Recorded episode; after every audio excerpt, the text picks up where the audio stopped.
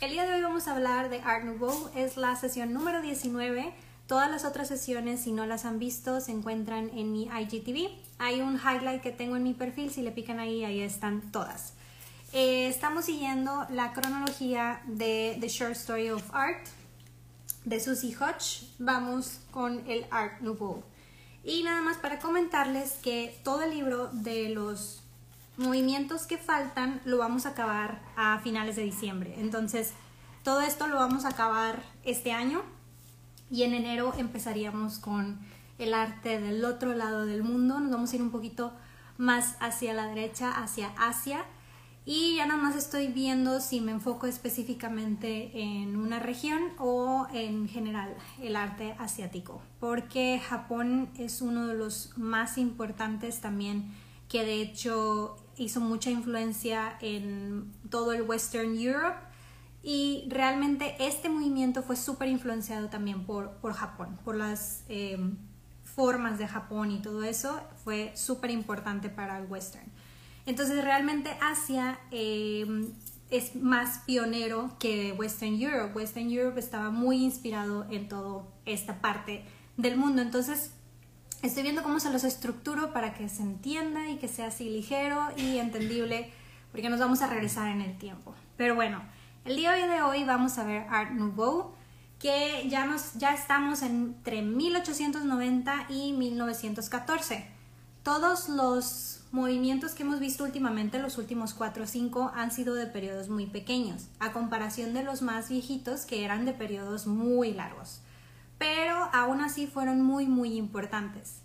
Em, los pasados que hemos visto, tanto impresionismo, postimpresionismo como neoimpresionismo, abren la puerta a movimientos ya más específicos como este que es el Art Nouveau. En específicamente el postimpresionismo sale una tendencia llamada simbolismo. Aparte de la utilización de los colores y todo eso sale el simbolismo. ¿Qué quiere decir esto? Que ya la pintura no representaba la realidad en sí, representaba la percepción que tenía el artista de la realidad representa un sentimiento, representa una emoción, representa una idea. Es algo ya más profundo y abstracto que la simple realidad. Y recuerden que los artistas pudieron hacer esto gracias a la fotografía. Ahí voy a echarle muchas porras a la fotografía. ¿Por qué? Porque antes la pintura, estoy hablando enfocado en la pintura, la pintura se enfocaba en hacer retratos porque obviamente la gente quería preservar cómo era, quería compartírselo a sus familiares o si eres de la nobleza pues tenías que tener pintura, o sea, tu imagen en todos lados. Entonces la pintura antes de la fotografía, em, vaya, dominaba ese sector. La pintura tenía que hacer puros retratos porque no había manera de preservar tu imagen. Llega la fotografía y ya tienes básicamente un una imagen completamente real que simboliza realmente lo que estás viendo al 100%, entonces los artistas, los pintores, tienen la oportunidad de experimentar con colores, con figuras, con símbolos, entonces eso es lo que les permite poder experimentar, si no el mercado estaría saturado pidiendo retratos. Y obviamente retratos lo más cercano a la realidad porque querían ellos un retrato de ellos. Ahora la pintura, en lugar de representar la realidad, quería representar una emoción, una personalidad, algo más abstracto, más sentimiento, más emoción. Hola, hola, para los que están saludando ahí, bienvenidos. Y bueno, vamos a empezar con Art Nouveau. El Art Nouveau se conoce así, también se conoce como arte moderno, este, se conoce como modernismo, pero realmente inclusive en hablo hispano se conoce como Art Nouveau comúnmente pero esta vaya era la revolución ya muy definida del cambio del fine arts, del, arte específico, súper medido, a decir el arte no tiene que ser tan exacto, simplemente tiene que venir del alma. Y voy a empezar con lo que decían los artistas de este movimiento, que me encantó. El arte no debería de ser estudiado como la ciencia o las matemáticas. El arte fluye por el alma a través de la conciencia y decora la vida. Eso era lo que les decían estos artistas. Entonces, ¿Qué opinan de lo que les acabo de decir? El arte debería ser estudiado como en la ciencia y como en las matemáticas. Y esto decía la Academia de Arte, o sea, en ese momento este movimiento de Art Nouveau va en contra de la Academia de Arte que la Academia de Arte te enseñaban cómo pintar las formas, este, proporciones, que debería ser simétrico, etc. Entonces, todos estos movimientos, tanto el impresionismo como el postimpresionismo, neoimpresionismo y el Art Nouveau, específicamente este que entró ya con todo, dice a la Academia de Arte, sabes que el arte no es para estudiarse como la ciencia y las matemáticas, el arte es del alma y decora la vida. Entonces me encantó esta frase de, de ellos y ahora, ¿qué opinan? Pónganme ahí qué opinan de que sí y de que no, deberíamos estudiar. No, sí. Realmente, ya les he comentado que en el mundo del arte hay un debate entre si el arte debería de cumplir una función social, política, religiosa o simplemente es art for art's sake, que sería simplemente por ser bonita, admirada, representar alguna explosión, expresarse. Pero bueno, entonces esto se desarrolló al mismo tiempo Hola Daniel. Hola a los que se van conectando ahí diciendo hola, hola a todos. Pónganme ahí, si no han puesto dónde son, pongan para ver de dónde, de dónde me ven. Y bueno, este se desarrolló al mismo tiempo en Europa y en América. Ya ven que los otros les había comentado que todo surgió en París y eh, vaya, París era ahorita el centro de atención. Pero el Art Nouveau tenía, tiene un artista súper importante que no era de París, realmente era de Viena y estamos viendo su, eh, su obra de arte El beso de Kiss o The Lovers, Los Amantes. Tiene dos títulos ahí. Pero bueno, el Art Nouveau no solamente se enfocó en, en, la pintura, también hicieron ilustraciones. Aquí empiezan a salir las ilustraciones y estas personas estaban empujando porque estas ilustraciones fueran consideradas también arte. A ver, aquí dice Daniel, el arte es donde encuentro paz. Ay, qué bonito. Saludos a Perú y saludos a la Ciudad de México. Muchas gracias por estar aquí. Y bueno, aparte de la pintura, estamos viendo que empiezan las ilustraciones y ellos están peleándose porque las ilustraciones sean parte del arte, que ahorita la Academia de Arte estamos, eh, todo lo del Art Nouveau, la Academia de Arte lo rechaza, o sea, le están diciendo, bueno, pues estos movimientos este, bárbaros realmente no están eh, siguiendo los lineamientos del arte. Entonces también sale la ilustración también afecta o, también influye a la escultura, a la joyería, a las piezas de metal, utilizando, utilizando metal, vidrio, cerámica, textiles. Sale ya el diseño gráfico formal, antes el diseño gráfico pues no aparecía, ahorita empieza, vaya, es el nacimiento del diseño gráfico y eh, también afecta muebles, arquitectura y la moda realmente el Art Nouveau tuvo una, un impacto en todos los aspectos y rubros de, del arte. ¿Qué opinas de que Australia tiene obras artísticas de los mexicas? Ay, ahí hay una eh, pelea campal porque realmente las obras de todos lados andan regados por todo el mundo y ahora con las colin bueno, antes con las, coli las ah, colonizaciones, ya se me fue la palabra que llegaban, se llevaban todos los tesoros y por ejemplo en México fue súper saqueado y el penacho de Moctezuma creo que está, ah bueno pues en Viena o en UK, no me acuerdo, está en uno de esos, pero en Londres, si tú vas a Londres ves muchísimo de los aztecas y de los mexicas, en Austria hay muchísimas cosas, en Berlín están las fotografías de cuando estaban construyendo eh, de las fotos, bueno, el papá era alemán, pero eran fotos de México el papá de Frida Kahlo era fotógrafo y en Berlín hay de esas cosas. Entonces, hay ahí un. Yo creo que voy a hacer un live en específico. Pero, este. Estás en Austria. Ay, bueno, ahorita estoy viendo ahí. Este. Bueno, eh, voy a hacer un live en específico porque si lo que dicen los países es, bueno, yo le saco, por ejemplo, a Egipto y a Grecia y me lo llevo a mi país digamos, Inglaterra, porque esto es patrimonio del mundo y de la humanidad. Entonces yo tengo el dinero para conservar el arte y tú no. Entonces si tú te quedas ahí, este, realmente, eh, vaya, vas a destruir eso y las futuras generaciones no van a poder verlo. Y ahí hay dos puntos, porque, por ejemplo, una persona que nace en Egipto con un nivel este, socioeconómico bajo no puede ir a Inglaterra a conocer su cultura, entonces le roban esa oportunidad.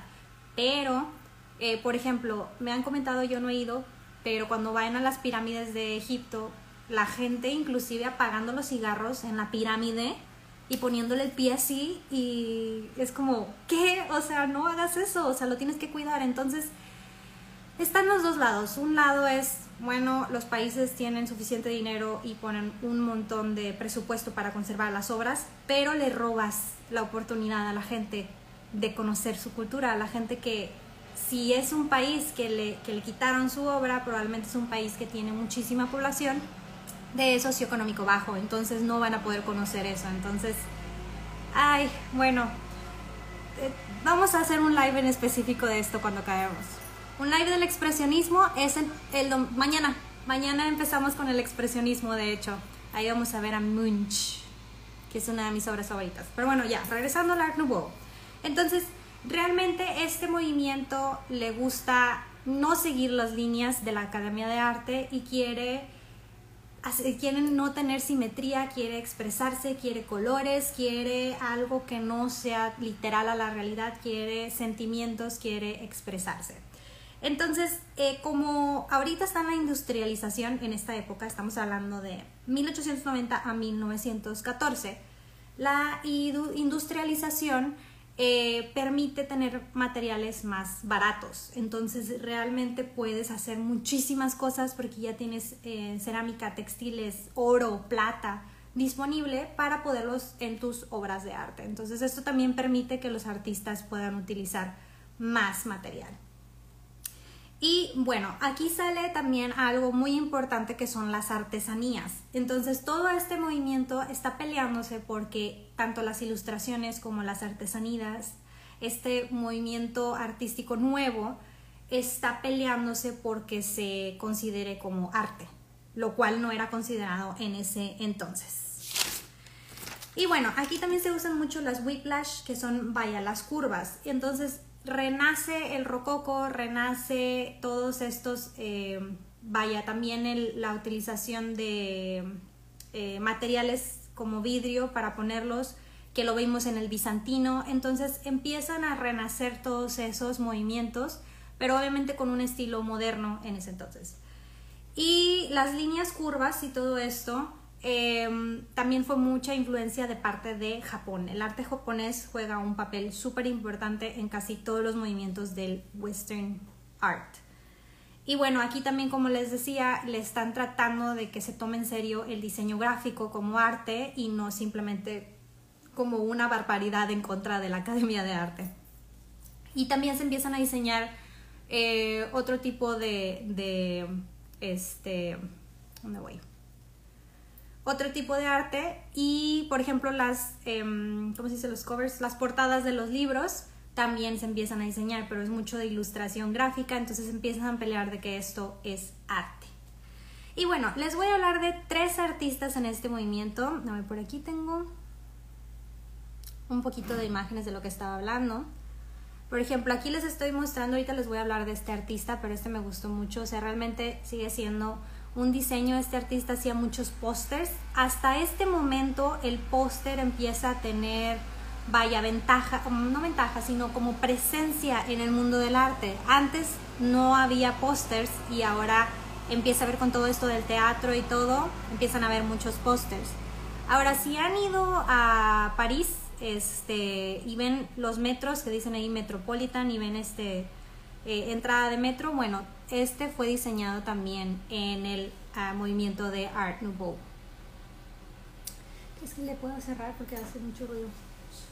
Muy bien, aquí estamos viendo otro, nomás les voy a enseñar general, ahorita les voy a enseñar los artistas en específico, pero estamos viendo ilustraciones, estamos viendo diseños de lámparas con vidrio, estamos viendo diseño de escaleras y estamos viendo, vaya, tuvo una influencia en todas las partes del arte, arquitectura, moda, este, ilustraciones, etc.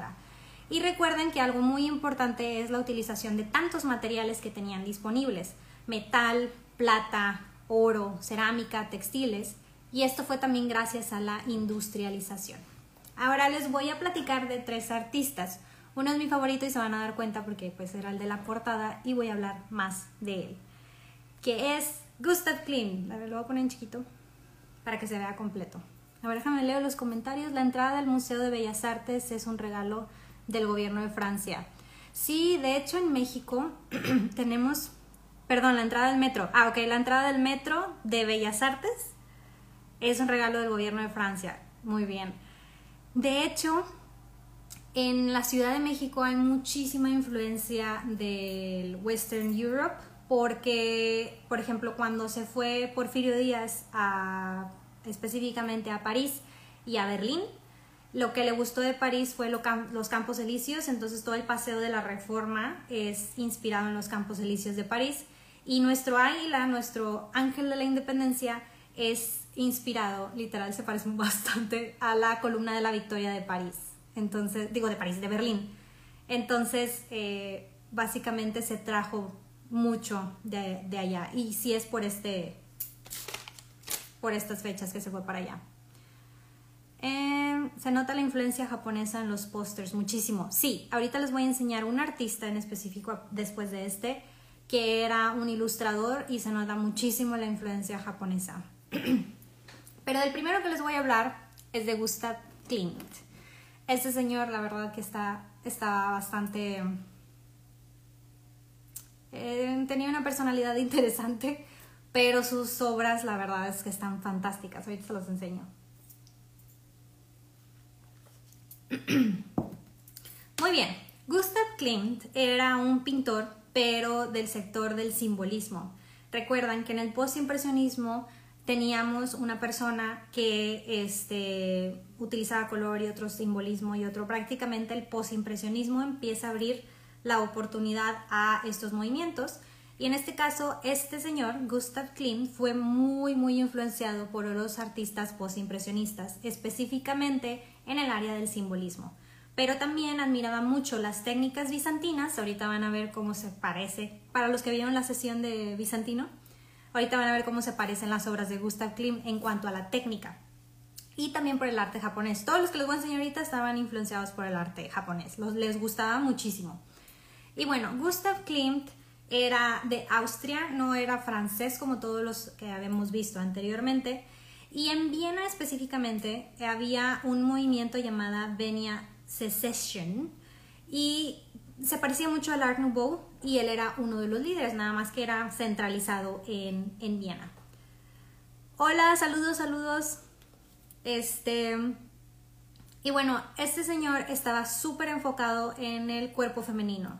Hay unos este, historiadores de arte que dicen que todas las obras de Gustav Klimt tienen algo de erotismo, pero hay otros que dicen realmente, bueno, no es erotismo en sí, es una apreciación al cuerpo de la mujer, etc. Ustedes pueden juzgar por sí mismos. La verdad a mí me encantan sus obras.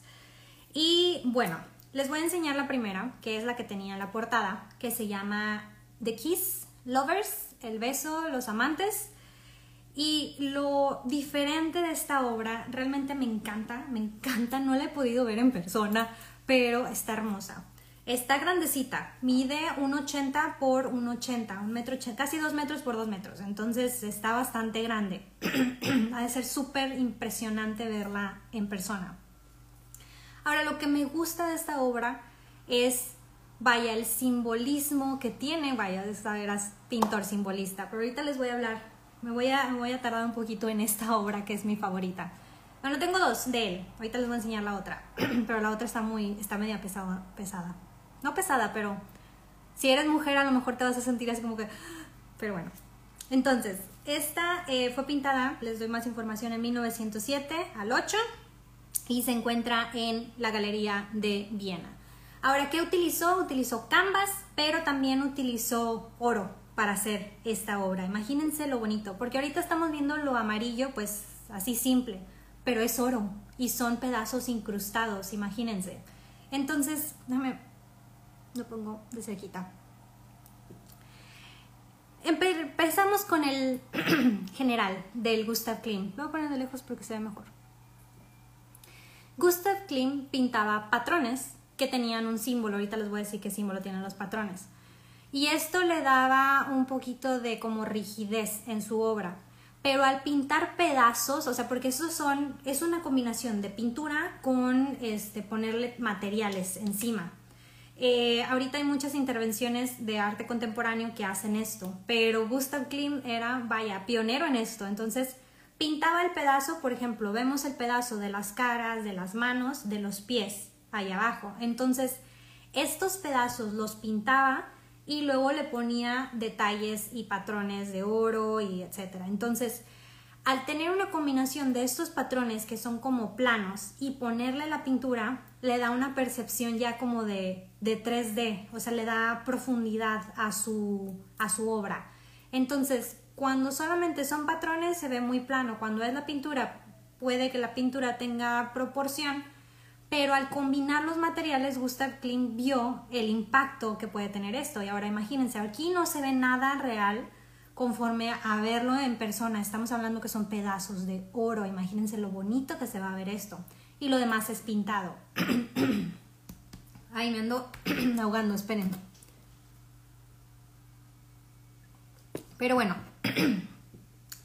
tanto los patrones como el pedazo de pintura a mí se me hace que tiene una técnica espectacular. Ahora estamos viendo que si llevamos esto a la Academia de Arte con la perfección, váyame, se me está cayendo la voz, con la perfección del romanticismo, las proporciones, simetría, etc., pues lo van a regresar, van a decir, ¿y el cuerpo de, de la persona, el cuerpo de la mujer, dónde está, qué está haciendo, qué es esto? O sea, realmente es fuera de la realidad. Ay, voy a tomar agua, esperen. Ya me emocioné de más, por eso me ando ahogando.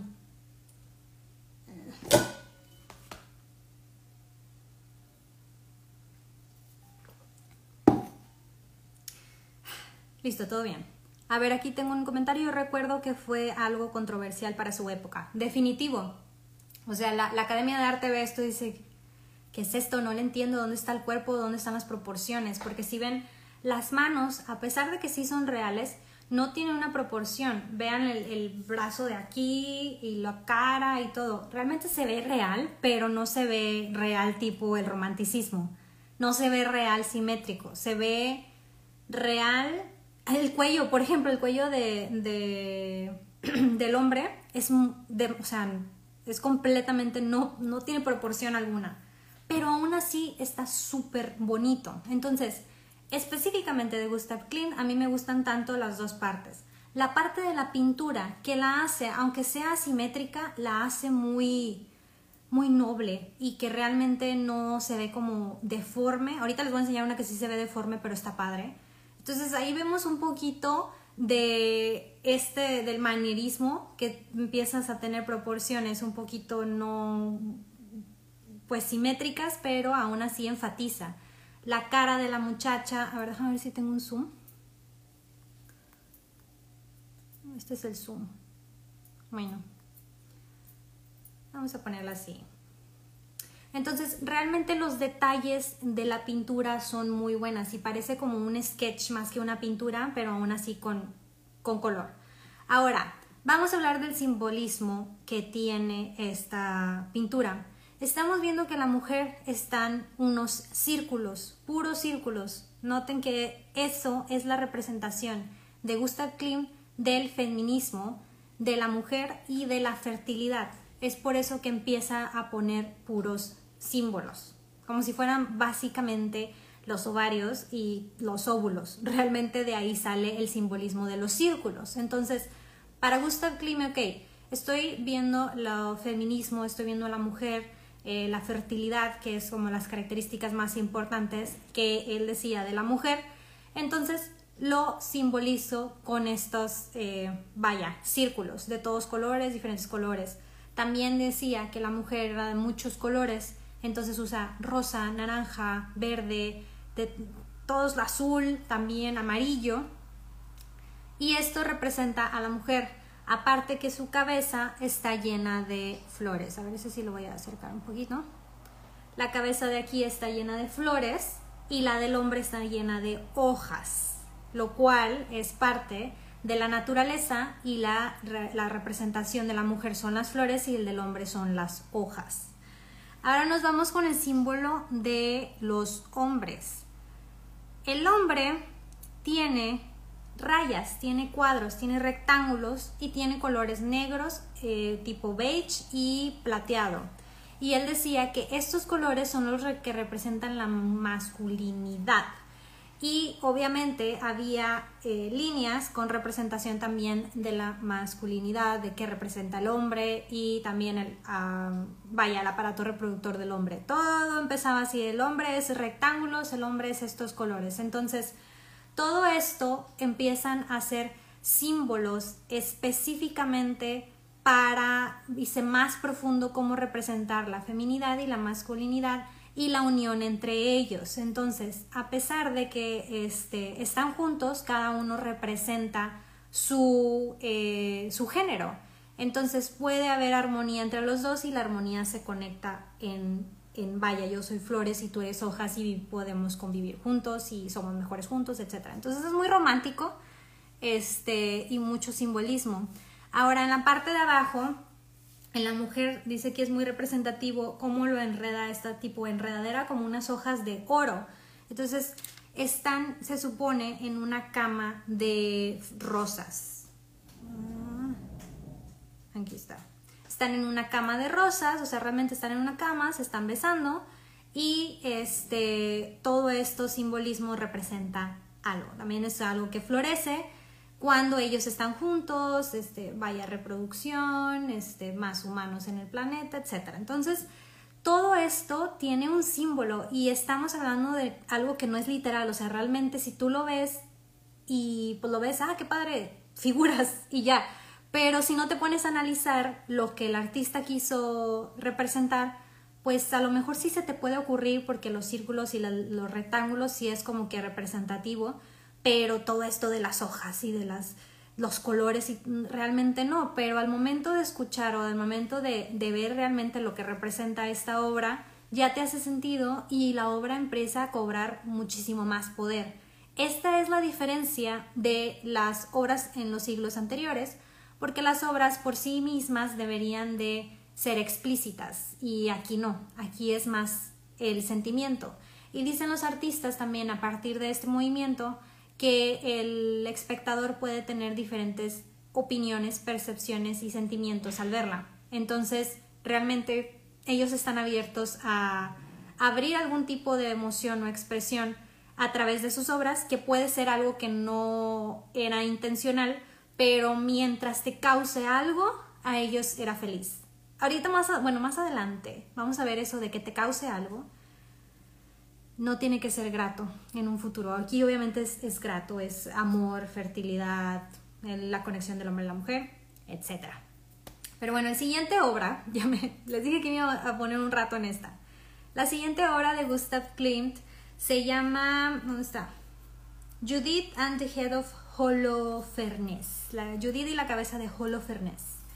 Ahora les quiero recordar para los que estuvieron conmigo en la sesión del barroco, eh, de dónde salió esta inspiración. Déjame lo pongo en chiquito, porque está muy largo. Miren, aquí está, no se veía.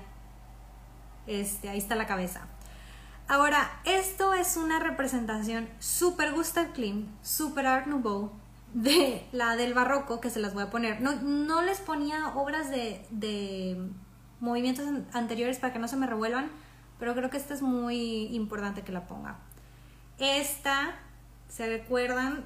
Esta es la obra de Judith, vaya, degollando a Holofernes, de Artemisa, y esta es del barroco. O sea, estamos hablando de 1600, 300 años atrás. Esto es como representaban a Judith y a Holofernes. Y ahora en el Art Nouveau esto es como se representa. Realmente es súper diferente, súper Ve, ni siquiera se ve la cabeza, nada sangriento, solamente es como una representación. Ahora, estamos viendo en todas las obras de Gustav Klimt la combinación, tanto, eh, vaya, los detalles de oro, van a ver en todas las obras de Gustav Klimt detalles de oro, o en la mayoría, porque hay unos sketches que no tienen. Y van a ver el pedazo de la pintura, que es el cuerpo de la mujer, y la cabeza y todo lo demás la mujer, o sea, el, el, ropaje de la mujer es sobrepuesto, o sea, pinta a la mujer, pinta la cabeza y sobrepone todos estos detalles de oro. Y a mí se me hace súper bonita y es como que Judith Holofernes, Gustav Klimt Style. Y vaya, empiezas a ver de 300 años atrás cómo era la pintura, que está hermosa, está genial esta y todos los avances que hemos visto, pero ahora el arte moderno es así, entonces ahí te da el, el cambio de qué es esto, o sea, es la representación del arte moderno de Judith y Holofernes. Y bueno, me voy con la siguiente obra de Gustav Klimt, les voy a enseñar una, dos, tres más, tres o cuatro, tres, tres. La última es donde también les quiero platicar. Esta es el retrato de Adele Bloch Bauer, pintada en 1907. Está pintada con oil, otra vez se me olvidó, en español, eh, plata y oro en canvas. Entonces también esta está impresionante con todos los patrones que pone. O sea, vean el tipo ojo del vestido, vean eh, los detalles de la pulsera, el collar, les ponía mucho aquí un collar, el detalle de, de vaya, si ven las, la piel siempre las ponía así medias pálidas, todos los detalles, los cuadros, los círculos, los, este, como caracoles, los símbolos tipo de abajo que parecen café, bien traumada con el café. Entonces, realmente Gustav Klimt lleva el simbolismo a nivel, válgame Dios, o sea, este ya es de que cada uno de los detalles que ponía Gustav Klimt tenían un porqué y tenían un simbolismo y estamos viendo, vean estas obras están hermosas, pero sí vean que también es una combinación de el arte bizantino. Y bueno, el siguiente, el siguiente es uh, uh, uh, Danae, Danae pintado en 1907 también. Y si ven, Gustav Klimt le, gustaba pintar en formato cuadrado, nada más para que vean. Muchas de sus obras son cuadradas, esta también es cuadrada.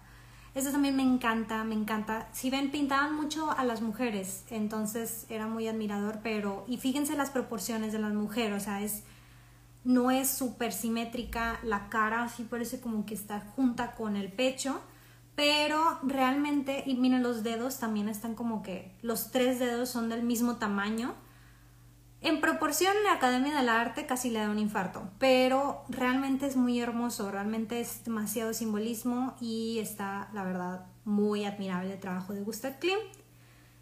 Les voy a enseñar otro, este es el árbol de la vida.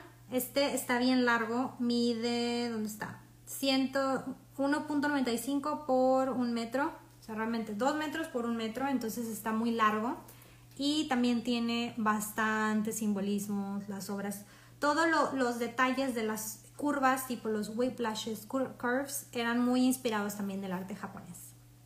Y bueno, ya para darle un poquito de velocidad, esta es la última obra de Gustav Klimt, que esta y la del beso a mí se me hacen las más profundas, más simbólicas. Entonces, esta en específico está bastante intensa. Si hay una mujer por aquí viendo, pongan atención a lo que voy a decir y porfa díganme qué opinan de esto, porque es muy, muy de, mujer. Entonces, como que Gustav Klimt sí estaba bien conectado con las mujeres y admiraba eh, eso, pero esta obra está bastante intensa. Pero bueno, se llama Las tres edades de la mujer.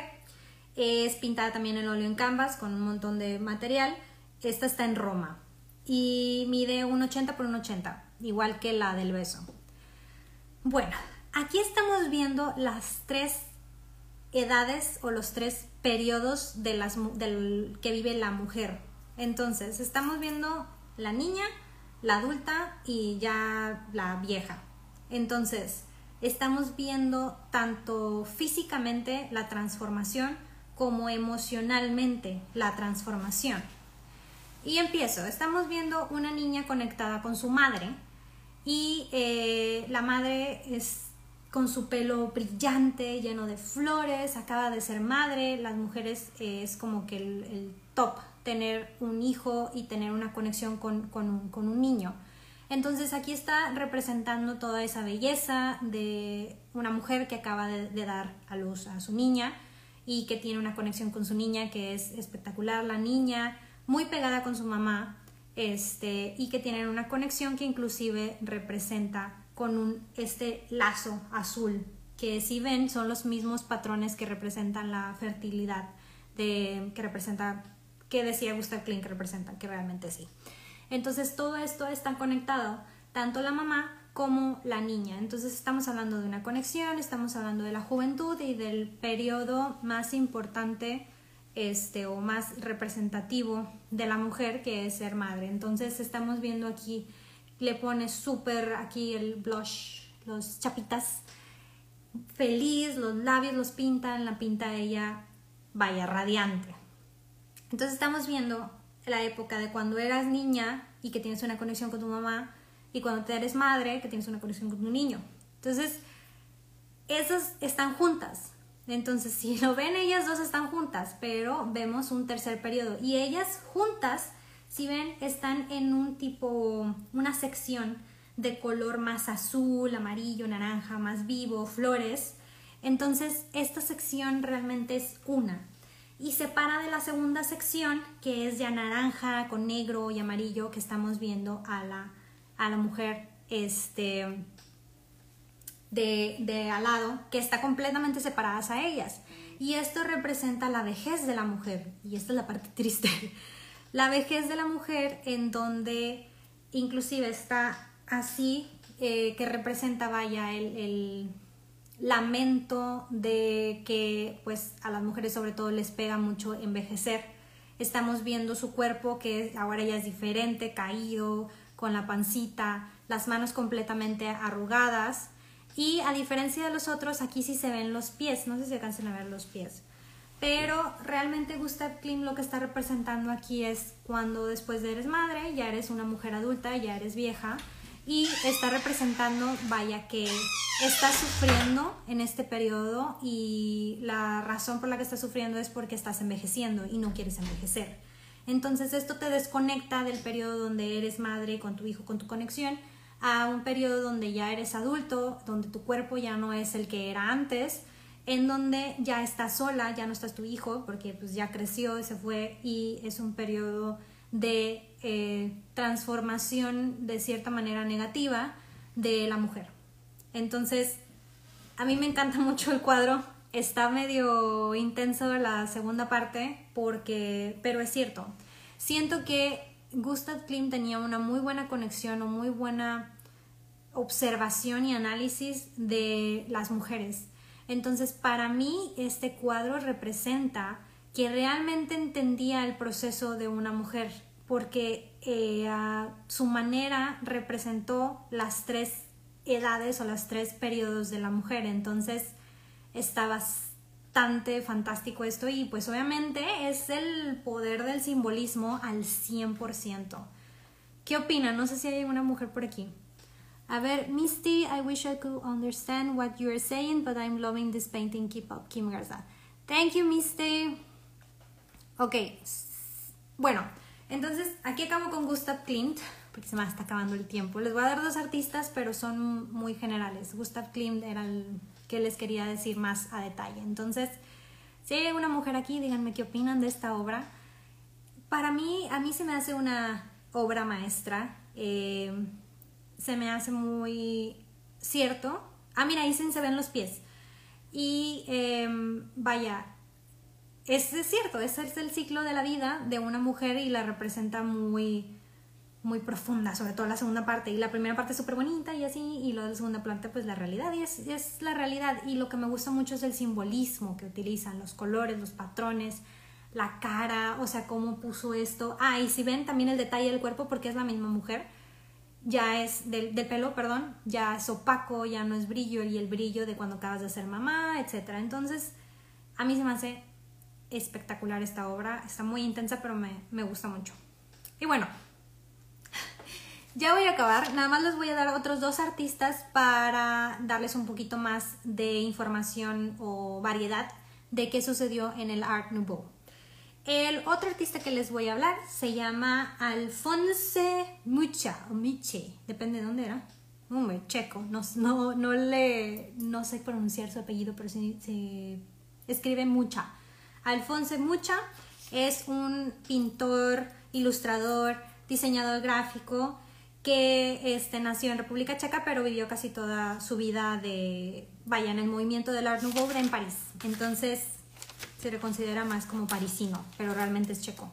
Y él lo voy a hablar de él porque él representa la parte de Gustav Klim representa la parte del simbolismo y este Mucha o Muchi este, representa la parte de la ilustración y diseño gráfico.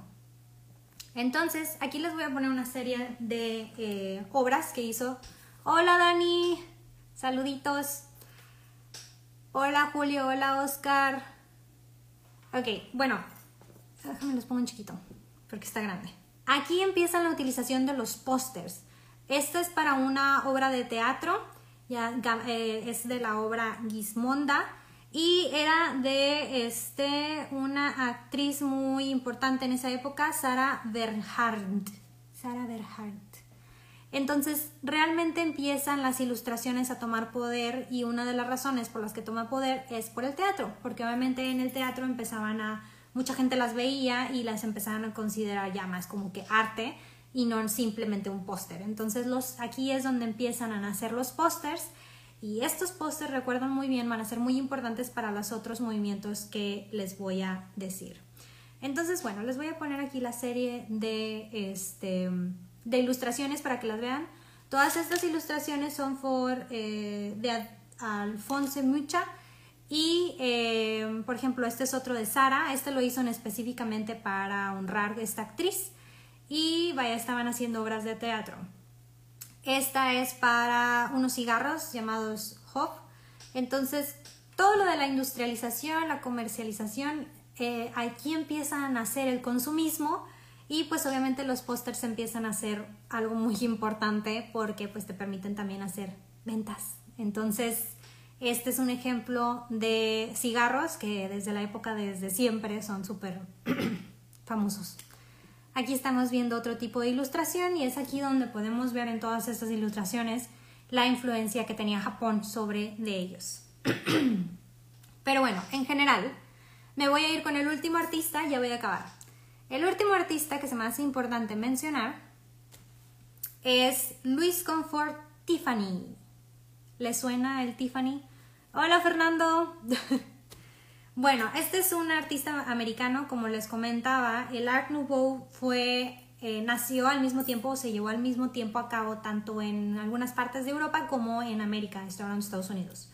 Este, porque América es un continente y la pelea campal, ya saben, de los latinos contra, no contra, pero de que I'm American, sí, pues yo también.